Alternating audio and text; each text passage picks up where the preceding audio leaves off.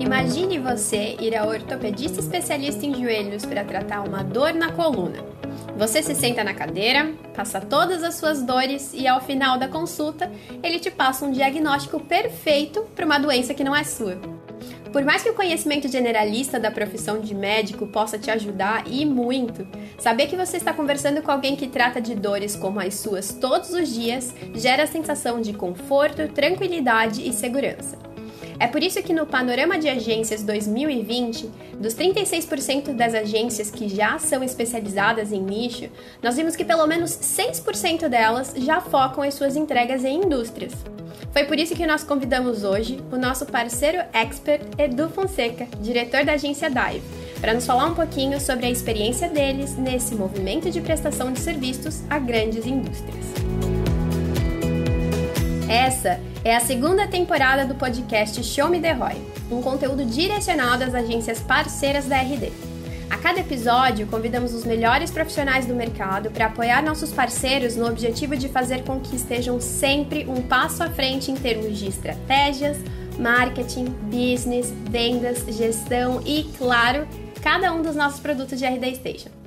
Meu nome é Priscila Aimee, eu faço parte de um time de especialistas de capacitação de parceiros aqui na RD. Eu vou intermediar esse episódio junto com o meu parceiro de equipe, o Gênesis Garcia. Antes de tudo, Edu, seja muito bem-vindo a esse episódio conosco. Muito obrigado, o prazer é todo meu. Espero poder contribuir aqui com essa introdução maravilhosa aí. Várias perguntas vão surgir, obviamente, mas espero poder contribuir de forma muito incisiva aí. Não vou ter papas na língua, pode deixar. Não temos dúvidas, estamos super ansiosos por isso. Bem, muito bem-vindo mesmo. E Gênesis, eu sei que a gente fez muito bem na primeira temporada, mas o Raise the Bar aqui é contínuo. Então, nessa segunda, a gente precisa trazer muito conteúdo bom e é por isso que eu estendo também as minhas boas-vindas a você. Priscila, não só vamos, como iremos trazer conteúdo muitíssimo relevante aqui nessa segunda temporada. E como eu gosto de dizer, Pri, é uma honra inenarrável continuar essa história ao seu lado. Muito obrigada, sempre um querido. Edu, uma coisa boa entre a primeira temporada e a segunda é que as piadinhas de sobrenome elas morreram. Ah, é? Então isso é muito bom. Eu sempre trago pra história, porque o Gênesis ele começa. Ele já começa o episódio vermelho. Então a Entendi, gente fica entendi. super feliz com isso. É meio que o bullying do time, né? Brincadeiras à parte. É, as piadinhas elas permanecem mesmo tirando o sobrenome. Tá bom. então se prepare que Tá a gente se diverte. Vamos juntos, então, vamos juntos. Foi inclusive algo que me deram de feedback, sabia? É. Que é, eu, eu tinha isso como um, um trunfo na minha manga que eu deveria usar mais vezes. Então Ótimo. se prepare, Edu. Então tudo bem, lá. Então, vale a pena, vale a pena. E é bem em cima disso que a gente quer começar então o nosso bate-papo. Edu, a gente queria saber um pouquinho mais sobre as suas percepções de nicho. É, a gente já vê que é meio que um movimento natural os nossos parceiros começarem mais generalista e depois transformarem suas agências para algo mais nichado. Mas de acordo com o que vocês enxergam, né? Como que vocês começaram a ver que era um momento para vocês mudarem o ICP de vocês? Se é que existiu isso em algum momento muito específico, né? Legal. Bom, primeiro que assim, não tem é, aquela frase clássica de não temos fórmula mágica pra Exato. nada, né? Acho que ninguém quer ouvir essa resposta, né? Assim, quando você fala assim, então, depende. né? E a, a resposta sempre vai ser depende porque realmente depende. Mas eu acho que o crescimento, de modo geral, ele sempre vai estar muito calçado ah, em algum momento a você conhecer melhor sobre quem você quer atender, né? Porque assim, quando você fala conhecer o seu cliente, né? É uma, é uma frase, quando a gente faz essa pergunta, que é muito difícil de ter uma resposta única, porque dependendo da agência, você vai ter vários tipos de clientes. E aí, quando você se depara com isso, você não tem só um único ISP. Ou você não tem.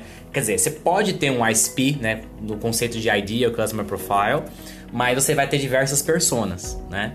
Uh, o ponto importante dessa, dessa distinção que a gente vai ter que acabar criando é que naturalmente ao longo do desenvolvimento da agência, ao fazer os estudos, você vai chegar à conclusão, porque acho que assim, as agências que acabam não chegando nessa conclusão têm duas, duas questões. Primeiro, porque ela acredita que o modelo de negócio está muito menos atrelado a, a necessariamente aos nichos e mais atrelado a clientes que têm comportamentos específicos e esses comportamentos específicos enquadram num ICP específico, entende? Então você consegue endereçar, envelopar ali pacotes, etc. Que não é o caso da Dive, sem nenhum demérito esse formato, são apenas formatos diferentes.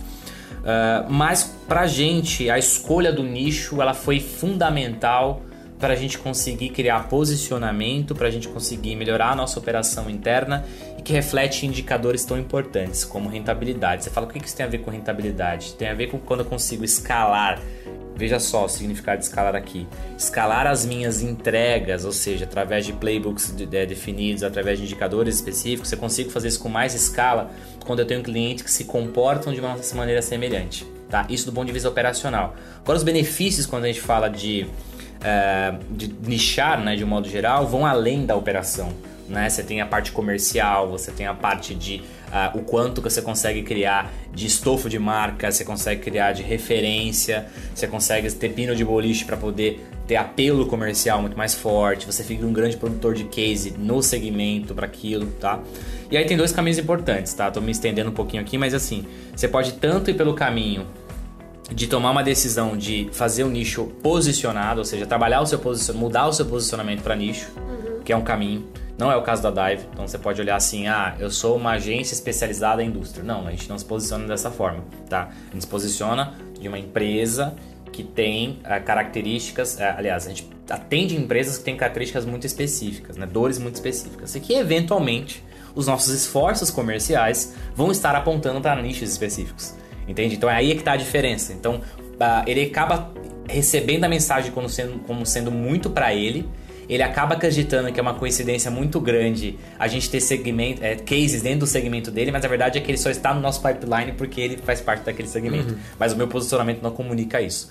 Por que, que a gente adotou esse, essa, essa maneira tá, de fazer a coisa? Porque a gente tem. A gente acredita muito na experimentação e na falta de, de enviesamento de, é, excessivo ou, ou, ou, você pode colocar, né? O envezamento que você pode ter demais ao ficar só num setor.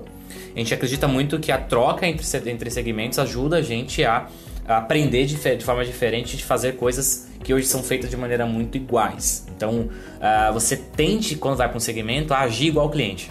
Então acho que essa mudança e esses multis nichos, né? Quando fala a gente trabalha hoje com cinco nichos na Dive específicos, declarados internamente, ajuda a gente a tomar decisões mais corretas, montar times é, mais preparados e assim por diante. É quando o nosso tema é, é como nosso tema é indústria, uhum. o que eu posso dizer é que a gente foi ao longo do tempo optando dentro dos cinco segmentos que a gente tem é, a escolha por indústrias. Daí onde a gente tem a correlação real de como a gente pode trabalhar em segmentos diferentes na, dentro da cadeia a parte de indústria em cada um desses segmentos. Entendi. Certo? Uhum. Me surgiu uma dúvida nesse meio tempo. Você falou que uh, vocês já têm esses cinco segmentos dentro da agência, mas no momento do comercial é que vocês começam a trazer um foco um pouco maior para indústrias.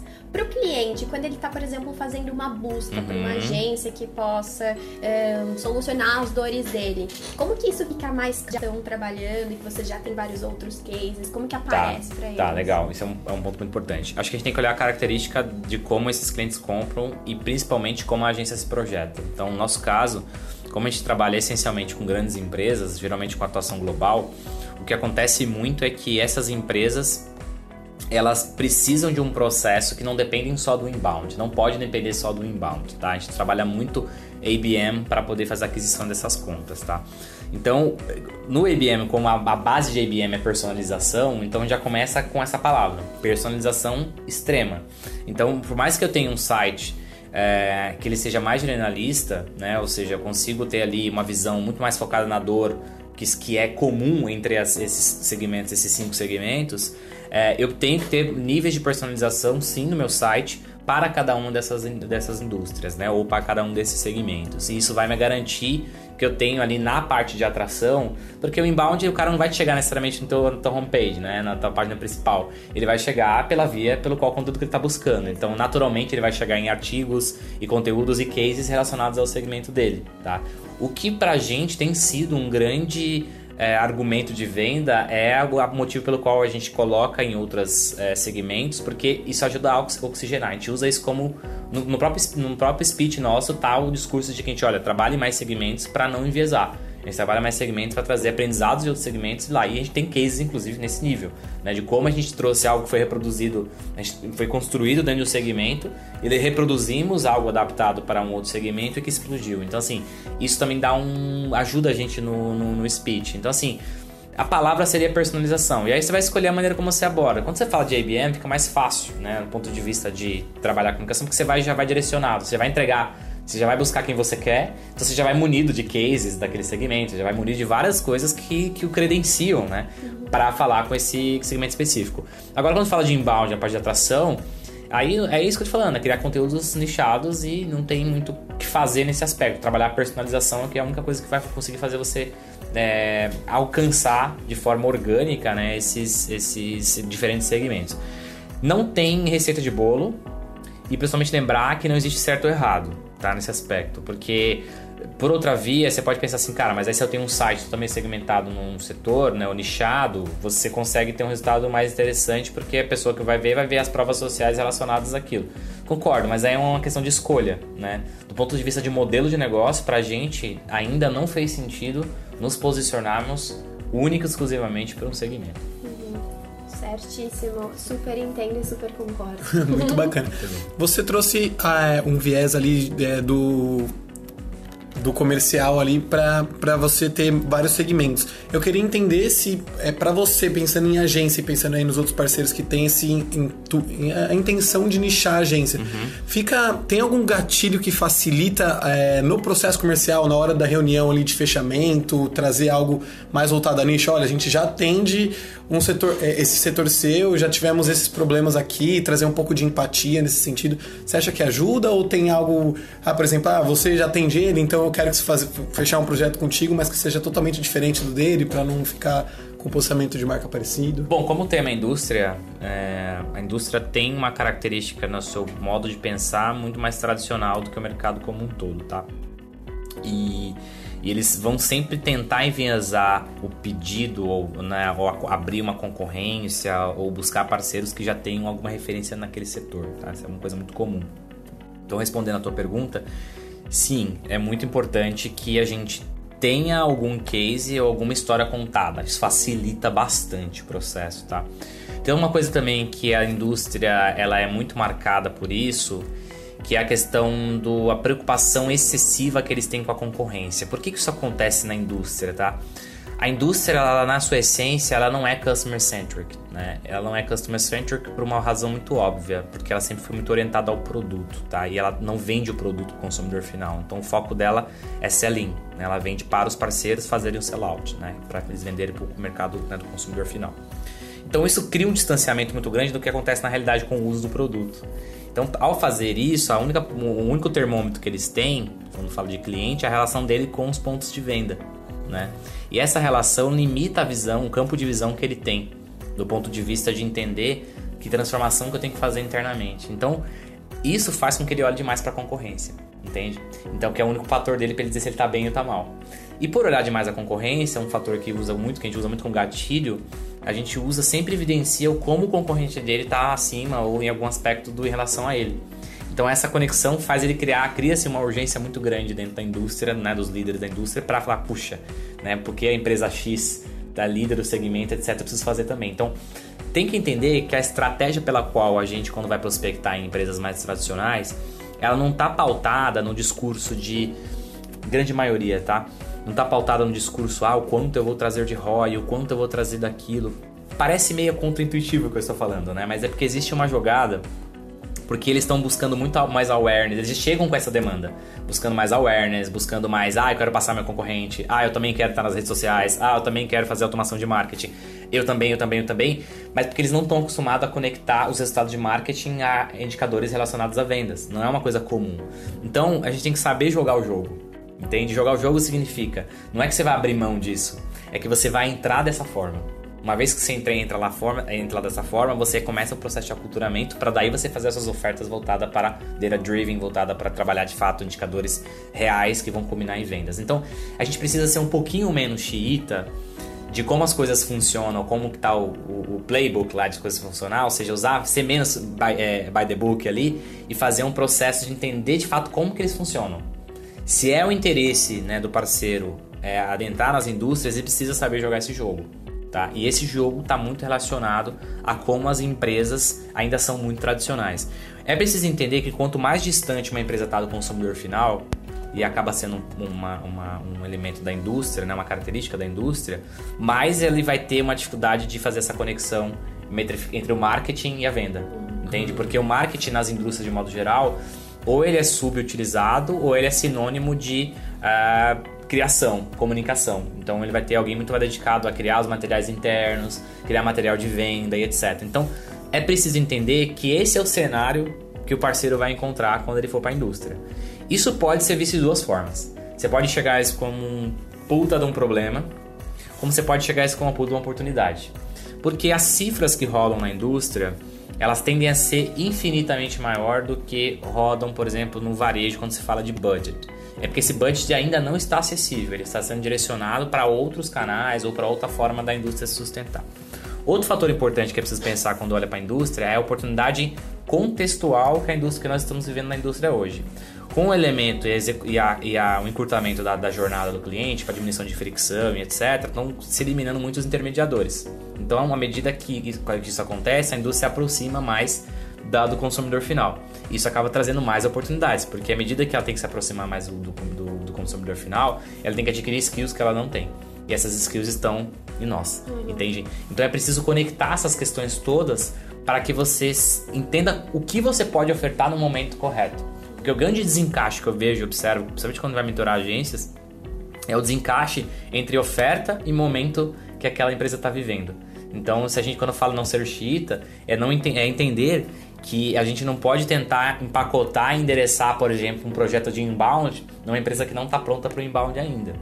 E aí isso acontece muito na indústria, tá? Uhum. Eu falo que a gente consegue uma, uma, indústria que, veja só, uma indústria que já está preparada, vou dar um exemplo no cliente nosso, que ela já tem uma visão, uma mentalidade orientada para o cliente e uma mentalidade orientada para, poxa, precisamos nos transformar digitalmente, ela por si só, ainda com todas essas características que a diferenciam do mercado no modo geral, ela já tem a sua dificuldade e levam de um a dois anos após a nossa entrada a começar a falar de indicadores de marketing e vendas de verdade.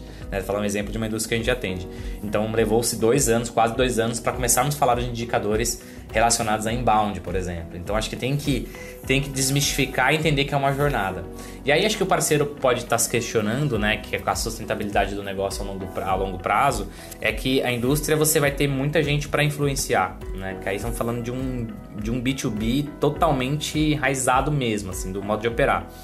É, naturalmente, quando se fala de indústria, falando de empresas maiores, na, na sua grande maioria, né? Tô falando muito do nosso retrato nosso, então a gente tem que olhar por. Por isso que a gente fala muito do setor, né? Do segmento. Olha para qual segmento, porque a indústria pode ser uma microindústria é, ou pode ser uma macro, macroindústria. A gente tá falando muito, fala muito mais no nosso perfil, mas geralmente a indústria ela vai ter uma característica de muita gente com qual você tem que falar e influenciar para uma venda acontecer. E leia-se venda, não o processo comercial.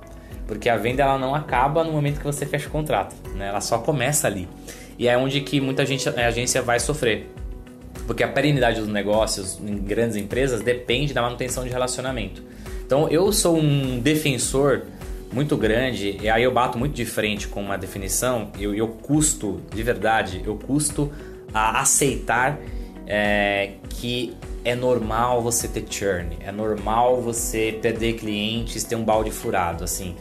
Eu não gosto dessa, dessa na verdade, essa definição que às vezes o mercado coloca muito na agência, por, ah, porque na maturidade o cliente sai, porque eu acho que tem um erro anterior que é a entrada do cliente, ou seja, eu estou escolhendo os clientes corretos que, que eu consiga mantê-los. Então acho que quando eu falo da SP que você falou no começo, tá amarrado com isso, porque a SP não vai ajudar só a vender melhor, né, comercialmente, mas vai ajudar a sustentar melhor o meu negócio, dar mais perenidade, inclusive na relação, porque aí eu defino quais são as características de empresas ou melhor, característica de pessoas, porque a gente não pode esquecer disso, né? Que a gente está falando de uma indústria como uma entidade de paredes e computadores, está falando de gente. Uhum. E essas pessoas lá dentro têm, têm características e têm, e têm comportamentos inerentes ao mercado no qual elas estão inseridas. Então, entender tudo isso é, me faz. É, eu sei que isso pode parecer estranho para alguns, mas assim, eu não gosto da ideia de que é normal ter churn.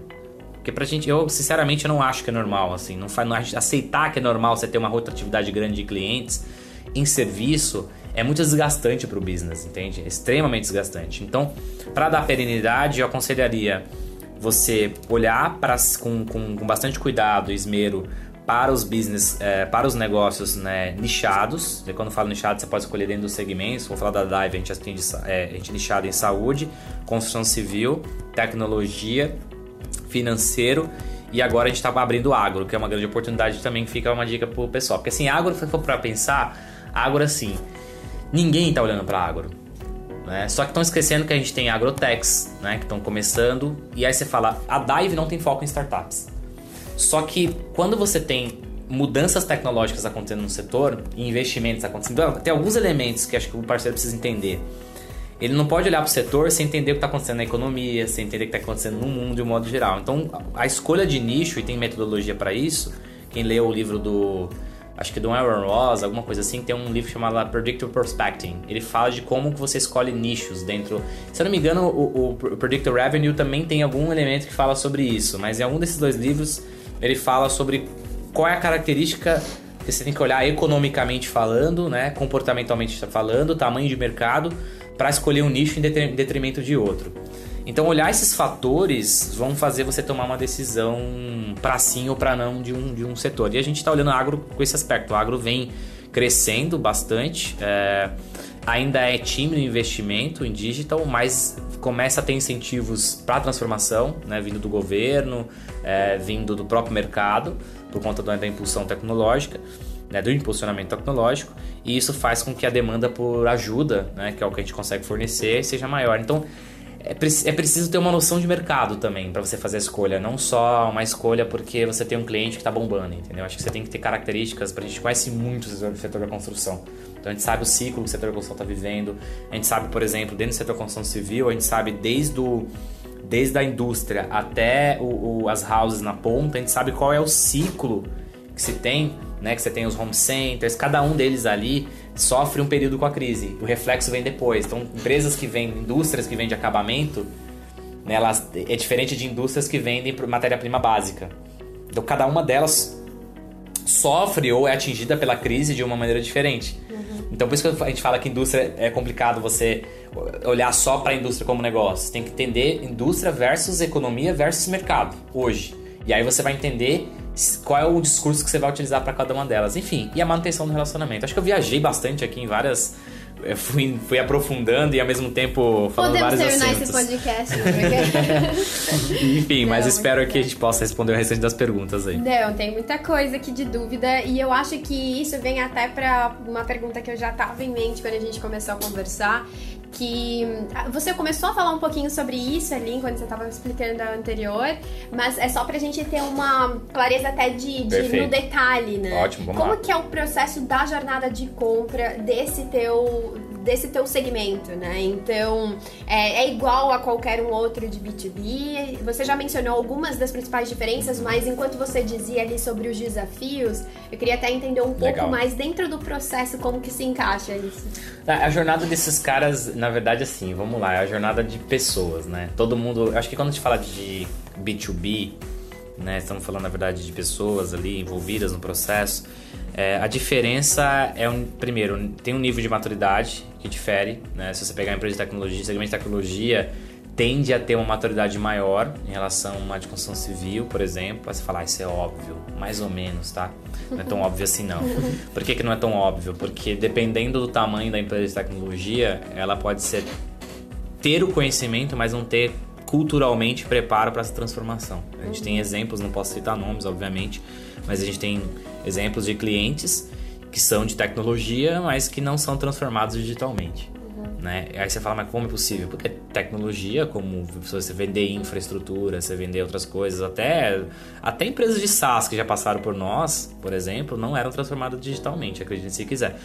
Por quê? Porque o modelo estava é, tentando empacotar um tipo de entrega que não culturalmente ele não conseguiria. Então o que, que isso tem a ver com o processo de compra? Tem a ver tudo a ver, porque a maneira como esse cara pensa diz respeito a como ele vai comprar e como ele vai buscar a gente.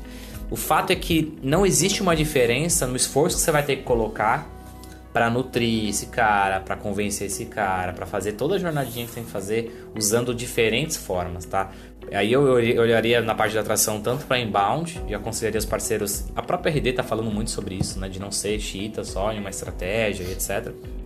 Mas tentar entender como é que eu chego e prospecto nesses caras. No fim das contas, é, Pri, a gente vai ter que nutrir esses caras. Nutrir é fazer um trabalho de influenciar todas as pessoas que, obviamente, influenciam e tomam decisão dentro desse processo.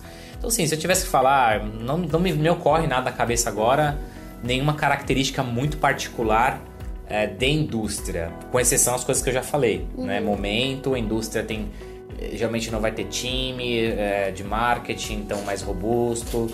É, é um time mais operacional para demandas internas. Geralmente a indústria tem uma outra característica também, que é uma área muito. Aliás, a área de marketing dentro da indústria tem uma característica muito demandada por vendas. Não uma área demandadora, é uma área, demanda, uma área demandada. E aí você fala, o que isso tem a ver? Isso muda a maneira como você trabalha o seu processo de jornada de compra, porque você tem que entender quem você tem que influenciar primeiro, você tem que entender um dos critérios que a gente usa na Dive, por exemplo, eu não sei quantos aqui que estão ouvindo a gente usam esse critério, é o nível do poder de decisão não só das pessoas envolvidas no processo, mas da empresa. Se a empresa tem uma filial aqui e ela, ela, e ela tem uma base, por exemplo, fora do Brasil e essa matriz determina tudo que tem que ser feito como tem que ser feito, você pode atrasar e você pode não conseguir vingar o teu projeto. Você pode estar um ano de contrato e esse ano não vai ser renovado porque você não vai conseguir provar resultado. Então isso pode ser identificado antes do processo, entende? Na, antes de você deixar esse cara entrar na tua jornada. E aí você materializa isso nos conteúdos, materializa na prospecção, nos cases que você vai construir. Então todo o seu discurso tem que ser pensado. Então assim, quando você escolhe né, a tua SP, a gente volta de novo pro ponto da SP Sim. e não tem como fugir disso. Eu gostei muito desse papo e eu queria entender um pouco uma dúvida bem latente que eu tenho. É sobre questão de resultado mesmo, questão de marketing. Aqui a gente pensa modelos B2B, B2C. Na, ao meu ver, no B2C a gente alcança mais gente, seria teoricamente mais fácil a gente gerar leads. Uhum. Mas e na parte do B2B, cara? Que, que, como que vocês fazem? Assim, é um pensamento diferente? Segue a mesma lógica? É, eu, assim, esse aqui é um ponto de desmistificar, eu vou repetir, vai, talvez eu ser bem repetitivo nessa história, né? De que é mais fácil, mais difícil, depende. A gente acha, por exemplo, mais fácil B2B do que B2C na Dive. Primeiro que a gente está inserido nisso, né? Eu acho que tem um ponto importante aí. Segundo que, no fim das contas, vamos fazer uma continha bem rápida aqui. Quando a gente olha para uma empresa que é formada por pessoas, né? É, é claro que quando você vai vender para consumidor final, você tem que entender que a nossa conversa aqui sempre está falando de B2B, porque está falando de agências vendendo para outras empresas. Uhum. Ponto. A diferença agora é se o cliente desse meu cliente é B2C ou B2B. Então vamos, vamos colocar direto, certinho na mesa. Então entender que a minha relação sempre vai ser B2B. Né? Vamos falar, já que a gente tem que usar as nomenclaturas, né? Então, sabendo disso, eu sempre vou ter que influenciar mais pessoas. Sabendo disso, eu até provoco as agências pensarem no conceito de que não estou gerando leads, estou gerando contas. E as contas têm leads. Né? Então, uma média que você para pensar, a gente está falando entre mais ou menos entre 7 a 11 pessoas que você tem que influenciar dentro de uma conta para você trazê-la para cá. Isso em empresas de médio para grande porte, tá? Pequenas de, empresas de pequeno porte, você pode pensar em três pessoas em média que você tem que influenciar para um processo decisório, tá? Então, beleza, temos aqui uma questão de, de como que você aborda essas, essas empresas. E aí você estava falando da, da, sua pergunta, não sei se eu consegui responder. E qual é a diferença para quem atende B2, B2C, né? Que você quer saber, é, né? é mais no, no, sentido de vocês, como, como agência, gerar resultado para... Legal, boa. Essa é a pergunta, legal. Bom, já nessa pergunta de resultado, tem duas... Tem uma questão de dinâmica da estrutura que você tem.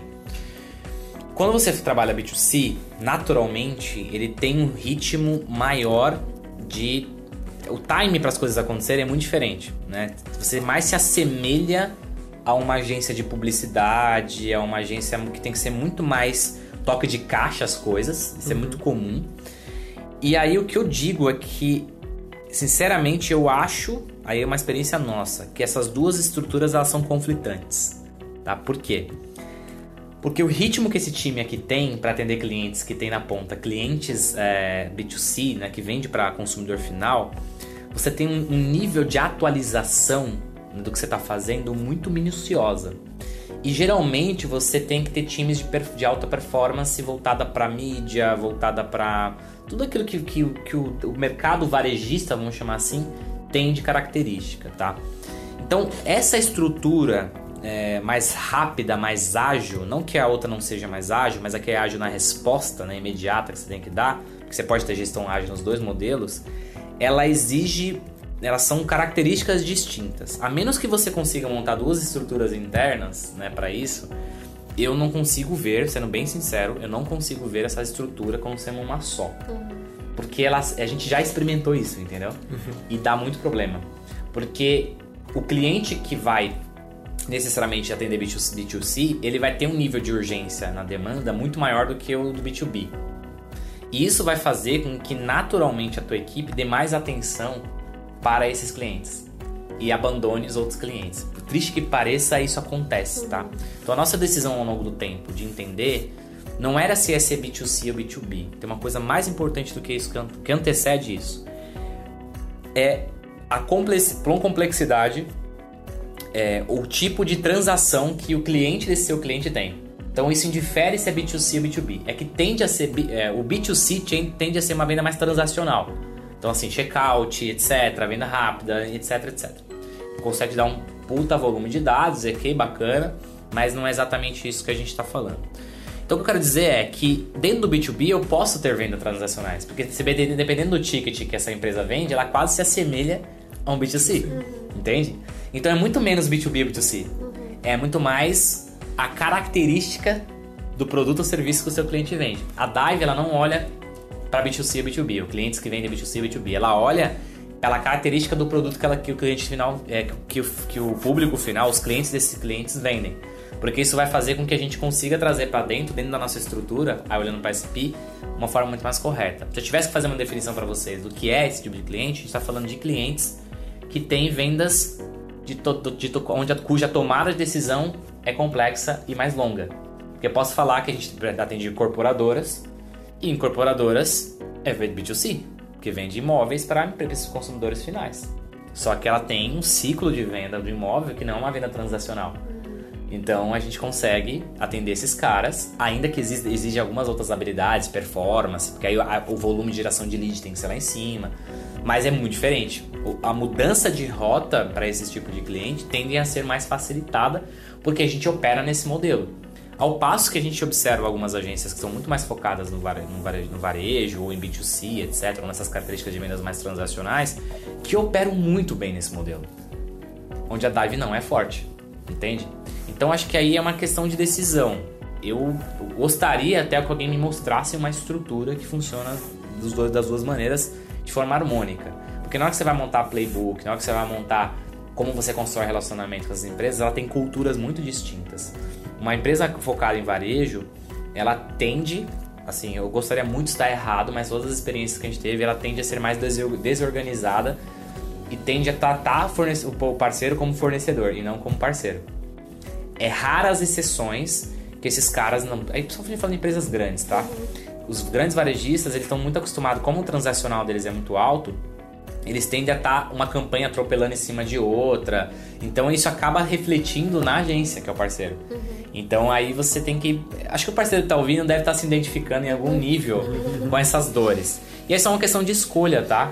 Porque não tem certo ou errado. Uh, a gente tem um outro lado que é o ciclo, desse, o processo decisório das, das empresas é maior, na, na, a gente busca, a gente tem um nível de convencimento maior, mas também abre outros precedentes, né? Você pode enxergar a parte educacional, por exemplo, como algo né, de evangelizar esse cliente depois que ele entra ou antes que ele entra também, como um puta desafio. Você pode achar que isso puta merda, isso vai ser complexo demais de, de conseguir fazer, mas você pode usar isso como um, para transformar isso numa oportunidade. No nosso caso, a gente transforma como produto. Né? Educacional na Dive é produto. Então, workshop, treinamentos, palestras, essas coisas são produtos que a gente oferece para esses clientes específicos. Então, para a gente, a gente conseguir rentabilizar o processo. Às vezes ele não está pronto para comprar da gente, mas ele está pronto para ser transformado né, através de um workshop. Uhum. Entende? Então, tem maneiras de fazer esse tipo de coisa. Muito, Muito legal. legal. Eu, enquanto você estava falando isso tudo, eu já tinha engatilhado aqui uma pergunta, né, pra gente seguir ali um esquema, e eu tô com a sensação de que se eu não fizer uma outra pergunta, uhum. depois vão me pegar no próximo RD Road, vão me matar. Mas uh, teve um momento que você disse que vocês lidam ali com pelo menos de 7 a 11 pessoas para influenciar no processo de compra. Eu imagino que depois, na tratativa, no momento em que vocês estão com aquele com aquele cliente, para que vocês uhum. gerem resultados, também tem uma galera por trás. como que vocês organizam isso, né? Como que Hum, vocês boa conseguem fazer com que todas essas pessoas estejam num mesmo, numa mesma página e que ainda assim vocês consigam gerar valor para todos eles, né? Assim, que Dá até um calafrio só de Dá, é imaginar. muita Mas aí- gente no mas-. Mas tem um negócio muito legal nessa história, porque a, a resposta tá no gatilho que eu falei do. De que uma venda não acaba na hora que a transação, o contrato é assinado. Sim. Porque o teu trabalho, né, quando a gente fala de Account-Based Marketing, né, a gente tem que pensar que é, até uso o ABM-S, né, de Sales também. É, ele é, o ABM é formado por três pilares, né? Primeiro a gente tem o Demand Generation, que vai geração de demanda. A gente tem depois o, o Sales Pipeline Acceleration, então a gente vai fazer o aceleramento tipo, de, do pipeline, né? Para que a venda aconteça. Mas depois a gente tem o terceiro pilar, que é o Customer Marketing. Então, o pilar que vai sustentar isso aí acontecer está relacionado a algumas áreas específicas dentro da empresa, em especial a Dive. A gente tem que ter o marketing da empresa. Eu não sei quantos parceiros aí hoje. Geralmente o marketing está diluído né, em várias pessoas dentro da, da agência, isso é muito comum. Na Dive a gente tem isso, mas tem uma área de marketing, que inclusive eu, eu- eu- é a área onde eu, eu faço, né, eu lidero a- essa área. E aí a gente tem que pensar o seguinte: tem a área de marketing, temos a área de atendimento ou CS, né, o Customer Success, aí depende de como você está operando dentro da tua agência.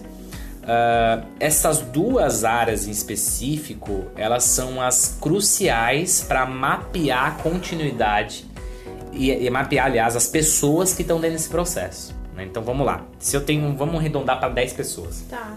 Eu tenho que trabalhar essas 10 pessoas. Só que é o seguinte, para deixar um, um, um tempero um pouquinho mais complexo, né? Que o Gênesis estava falando aqui que, meu Deus, tô desesperado. vou deixar você um pouquinho mais desesperado. Diga-me. Você tem que pensar que não são 10 pessoas fixas. Não. Entende? Por quê? Porque elas mudam de cargo, É. elas podem sair da empresa. é, isso acontece com muita frequência.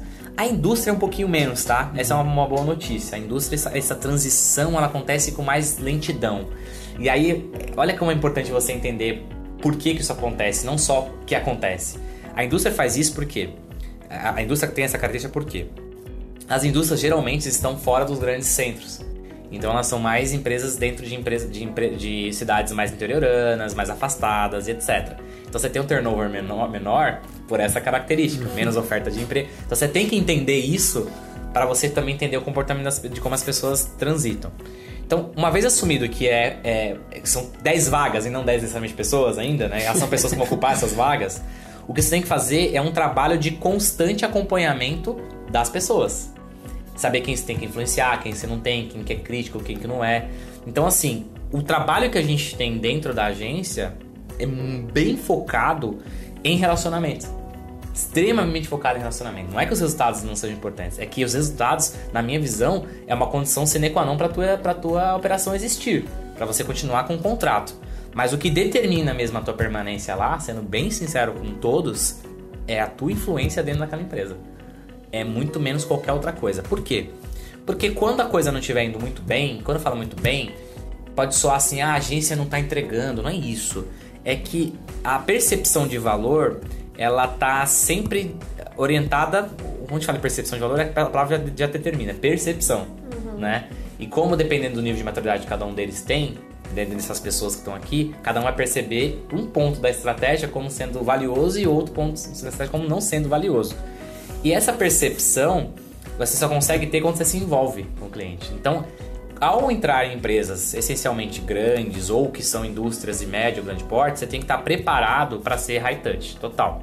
Então, a decisão que você vai tomar agora como parceiro é se você quer estar nesse jogo, entende? E aí é high touch. High touch significa assim, tem hora que você não vai poder fazer call, você vai ter que ir lá, entende? Então, se você sabe dessa característica, você muda até a maneira como você vai se localizar geograficamente e como você vai prospectar. Se você sabe que a sua venda é mais high touch, ou melhor, que a sua continuidade nesse cliente depende de um, de um acesso mais high touch, de um relacionamento mais high touch, você vai ter que já lá no processo comercial da sua SAP já definir potenciais clientes que tenham características que você consiga abraçar e você não fique com seu custo lá em cima para fazer essa transição de pegar um avião de sul para nordeste. Então assim, é muito amarradinho as coisas. Então, não temos uma fórmula, mas temos um framework. O framework é relacionamento.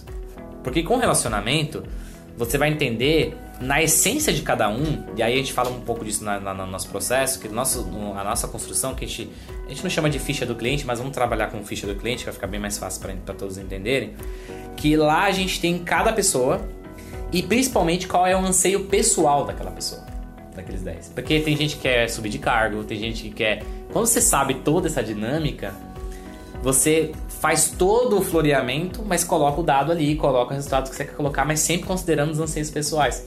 Porque às vezes, uma pessoa ela não quer mostrar um resultado específico dentro da empresa, porque ela, ela não quer que aquilo atrapalhe a promoção dela, ou que dê mérito para outro. Então, é muito puro relacionamento. E tudo isso tem que estar na mão de quem faz o atendimento e principalmente mapeamento correto desses caras. E o mapeamento se dá por você tem que estar no LinkedIn, você tem que ter o Sales Navigator instalado para poder entender quem é quem. Você tem que seguir as hashtags relacionadas àquela empresa. Você tem que seguir esses caras no, no LinkedIn para saber onde eles estão, que eventos eles estão indo, etc. Porque tudo isso influencia. Vamos supor, ah, a empresa ganhou prêmio, você tem que estar antecipado. A empresa abriu capital, tem que estar antecipado. A empresa comprou uma outra empresa, você tem que estar saindo. Então, existe um trabalho de customer marketing muito forte, né? E acho que mais do que marketing, assim, o time... E aí que tá um ponto importante, tá? Nosso é, Customer Success Manager, né? Vamos chamar assim na, na Dive, ou atendimento, ou CS, você pode dar qualquer nome que você quiser. Ele tem uma característica, por conta dos clientes que a gente atende, muito menos de analista inbound, ou analista de marketing, e muito mais de relacionamento. O papel do nosso CS é entrar nessa seara para identificar de fato o resultado e o sucesso, considerando essas variáveis. Porque o que eu sinto e vejo muito nas operações das agências, e eu gostaria muito que os parceiros tivessem alguma via para validar isso depois, né? seja por um chat ou por mandando, sei lá, qual canal que os parceiros podem conversar sobre isso, depois de, de ouvir esse podcast, que é entender se, se realmente isso não acontece, né? Se realmente o que eu estou falando está fazendo sentido. Porque é natural que, onde eu quero chegar é que os analistas de marketing dentro das agências sejam operadores quando eles são operadores, eles vão mostrar no relatório o quê? Quantos leads foram gerados, quanto sei o quê. Beleza, é importante mostrar isso. Só que eles não vão conectar isso às expectativas individuais, é. entende? E eles não vão fazer relacionamento. E relacionamento, eu estou falando, gente, tem que ser viciado em relacionamento. E quando fala de empresas, eh, indústrias, geralmente são empresas maiores, tendem a ser empresas maiores, porque é nosso caso, acho que é enviesado um pouco nesse sentido, mas é real. É importante entender que você vai ter que continuar vendendo. E tem uma coisa que inverte muito a curva, tá? O, o faturamento, quando você opera nesse modelo, existe uma tendência na curva. E eu falo porque a Dive ela nasceu da fusão de duas agências, né? Da WCK e da Next no passado. E lá a gente tinha uma curva onde as novas vendas, a, a, receita proveniente né, de novas vendas era maior do que a receita proveniente de upsells de cliente de base. Quando você muda sua estrutura para esse modelo, o que acontece é uma inversão. Você começa a ter muito mais receita nova receita proveniente da base e menos receita proveniente de novos clientes, por uma razão muito lógica, porque você está trabalhando em relacionamento, mais amplitude. Uma razão lógica também é que você desenha um SP, então a gente já sabe que tem potencial de, de explorar mais é, vendas dentro daquele cliente, a crescer contato daquele cliente, que acho que é um erro mortal. As agências às vezes falam em aumentar a receita para base, mas elas já colocaram um cliente para dentro de casa que não tem como aumentar a receita para base. Então o problema não tá, ah, eu não consigo aumentar. Não tá nisso, o problema tá antes. Uhum. Você colocou um cara para dentro que você não sabia o potencial dele de, de aumento de receita. Você é, tem não que saber. é não consigo, é não dá, né? Não dá, não entende? Como. Não dá. Então você tem que. Então tudo volta de novo pra história da SP. Uhum. Entendeu? E esse aspecto de expansão você tem que validar antes, senão você não consegue evoluir pro próximo passo. Não sei se eu respondi a tua pergunta, porque com não tem uma resposta concreta, assim. Não, com certeza.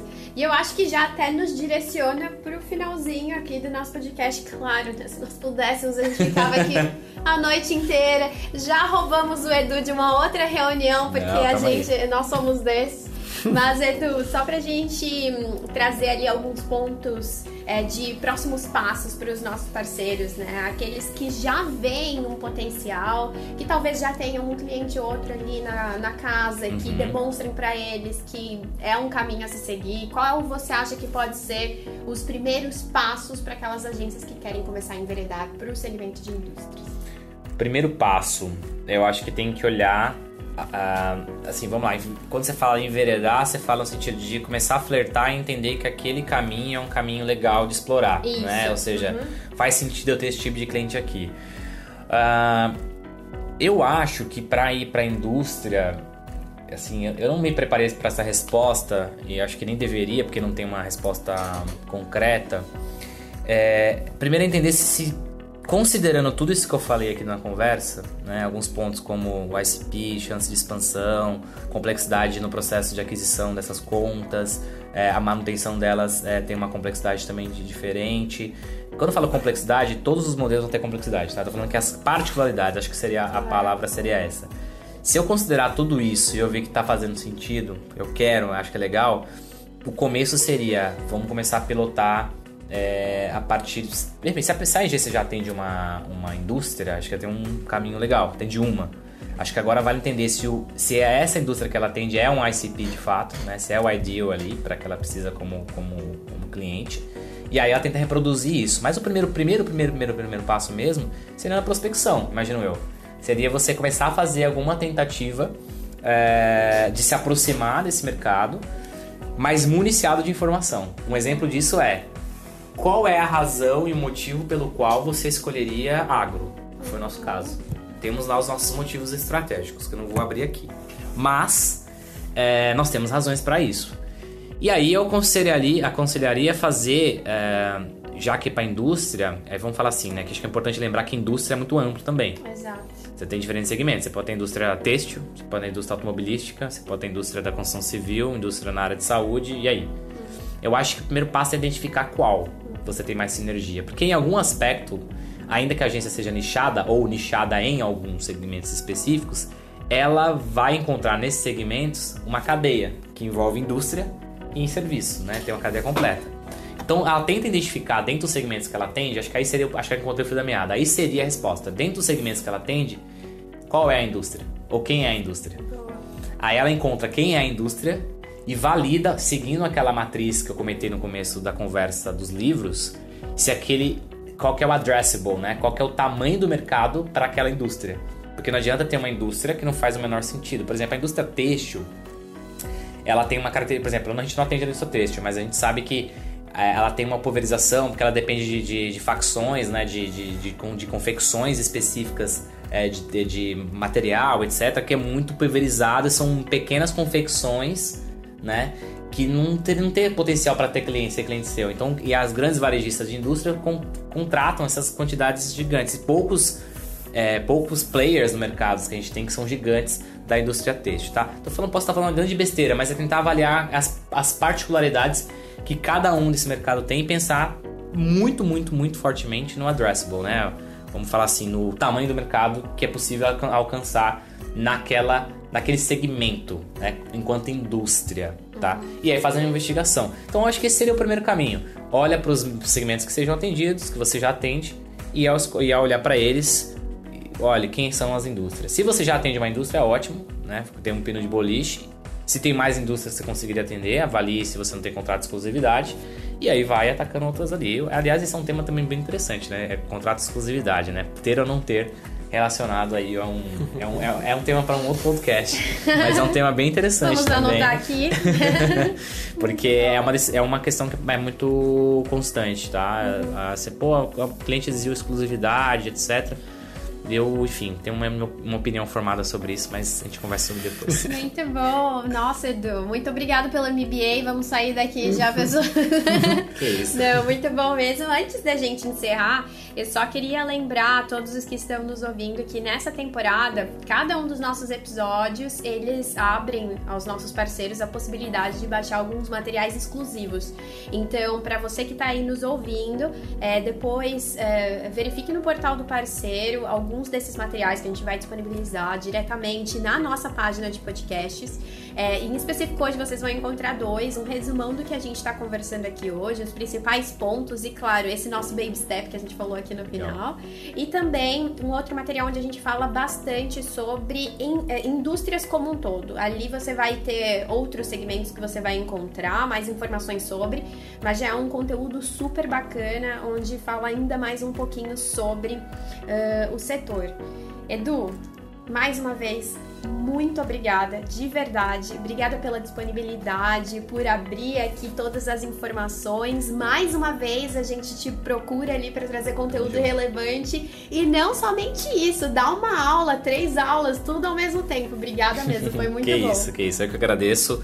É, o convite de vocês é muito especial, apesar, apesar de vocês falarem que estão ali me cutucando, mas na verdade é uma troca, eu também aprendo muito. Eu costumo falar que a, a, a, o processo de verbalizar aquilo que você conhece é um aprendizado duplo. Sim. Então, muitas vezes é um conhecimento que está aqui dentro de mim ou dentro das, das pessoas dentro da Dive, que só, só pode ser transformado em conhecimento quando a gente tem a oportunidade de verbalizar. E a melhor maneira para verbalizar isso é numa conversa, num podcast, num material, numa entrevista, assim por diante. Então, é um aprendizado muito grande pra gente, também é uma troca, a gente também tá ganhando, eu também estou ganhando, então pode ficar super tranquilos quando fizerem convite nesse aspecto, estarei sempre disposto a isso. E também agradecer a todo mundo que tá, né, o parceiro que tá ouvindo, né, é, fico total disposição, sou muito acessível nas redes, quem quiser me procurar no, no Insta e no LinkedIn, são as duas redes que eu estou muito presente fica aberto aí as minhas redes sociais. Você coloca lá Edu F-O-N-C-K, Edu Fonseca, uma abreviação. Procura lá nas redes e me segue, me manda um oi. Quiser tirar alguma dúvida relacionada a esse tema, eu respondo vocês por lá, quem tá me ouvindo, tá bom? E também para agradecer, né? Porque depois a gente quer ouvir do Edu falando assim: ó, oh, tem um monte de gente aqui vindo falar e agradecendo sobre os conteúdos do podcast, do episódio que a gente fez juntos. Vai ser maravilhoso pra gente trazer os próximos, sem querer colocar ninguém na pressão. jamais, jamais. Não, mas eu estou disponível para isso, pode ficar tranquila. Não é uma pressão, não. Obrigado, gente. Uh, aproveitando, Gê, muito obrigada também pela companhia em mais esse episódio. Como sempre, agregando muito, trazendo comentários valiosos. Obrigada de verdade. Pri, é sempre uma honra inenarrável, que eu costumo dizer, não é mesmo? Me torno repetitivo, mas eu gosto muito dessa frase. E, Edu, realmente, muito obrigado, cara. Foi muito bacana mesmo. Teve várias. Acho que a câmera até deve ter pego ali minhas reações, tipo, nossa, faz muito sentido, meu é, Deus. Blowing mind. Blowing mind diversas vezes. E queria agradecer mesmo, que foi isso? muito legal.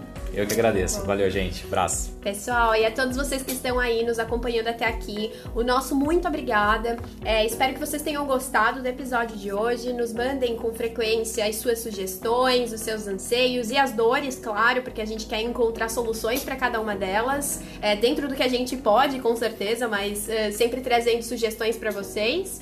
E eu espero que vocês possam estar nos próximos episódios conosco, onde nós não somente vamos trazer conteúdo, mas, claro, muito show me the Roy. Até lá, gente. Tchau, tchau. Tchau, tchau.